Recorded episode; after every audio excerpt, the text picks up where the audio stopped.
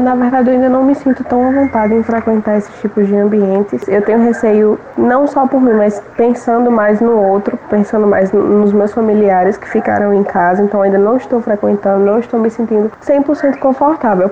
Sim, eu me sinto seguro, confortável de adentrar num bar ou num restaurante, mas tomando os devidos cuidados que sempre é recomendado o uso da máscara, só tirar para comer ou beber e também o álcool em gel. Bom, na verdade eu não me sinto ainda seguro por causa realmente das aglomerações, né? Como a gente pode ver que as pessoas não estão mais respeitando, na verdade, o distanciamento e nem a, o problema da pandemia. Então eu prefiro me abster de frequentar esses lugares, continuo pedindo por delivery, comendo em casa mesmo e evitando ao máximo sair. Sim, eu tenho me sentido à vontade para frequentar este e outros ambientes, mas também depende muito da circunstância, da estrutura que o ambiente oferece. E eu não confio muito nos protocolos sanitários que estão sendo usados, acredito que não esteja sendo usados à risca. A flexibilização de bares e restaurantes ainda divide as opiniões dos paraibanos. O novo decreto publicado autoriza a ampliação no horário de funcionamento desses setores, das 11 da manhã até a meia-noite. Arthur Lira, presidente da Abrazel, Associação Brasileira de Bares e Restaurantes no estado da Paraíba, fala sobre a movimentação do setor desde a retomada e se o público é suficiente para manter o faturamento dos estabelecimentos. Os primeiros 15, 20 dias foi muito sofrido. É, as pessoas ainda com um pouco receosas, mas sofremos muito ainda com a redução dos horários, o almoço reduzido. Tinha uma parte da tarde que precisaríamos estar fechado, onde atrapalhou muito a situação de setores como os lanchonetes e também o encerramento cedo, né? Praticamente inviabilizando inúmeras operações. E eu acredito que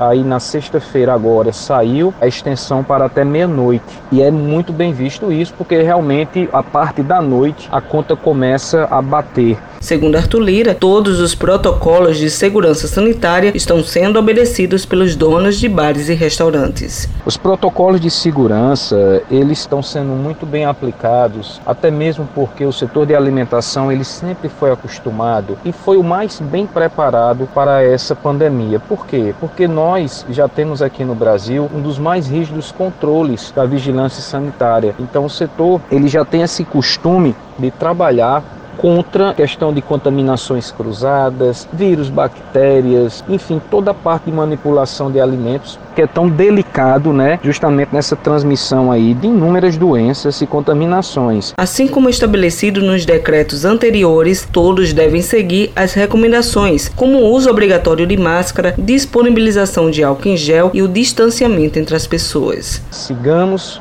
vigilantes o vírus está solto, continua aí, é invisível e a mensagem é essa: já estamos na reta final, não podemos retroceder e vamos ter total segurança. E para os clientes que também ajudem, respeitando os estabelecimentos, é, não aglomerando tanto, entendendo o papel e o trabalho dos profissionais que estão ali, fazendo de tudo para segurar o seu estabelecimento, fazendo de tudo para trazer a segurança. Então, que realmente ajuda o setor que está tão sofrido, ajudando consumindo, mas também ajudando na compreensão e respeitando, acima de tudo, as regras, os protocolos e os estabelecimentos. Cibele Correia para a Rádio Tabajara, uma emissora da EPC, Empresa Paraibana de Comunicação.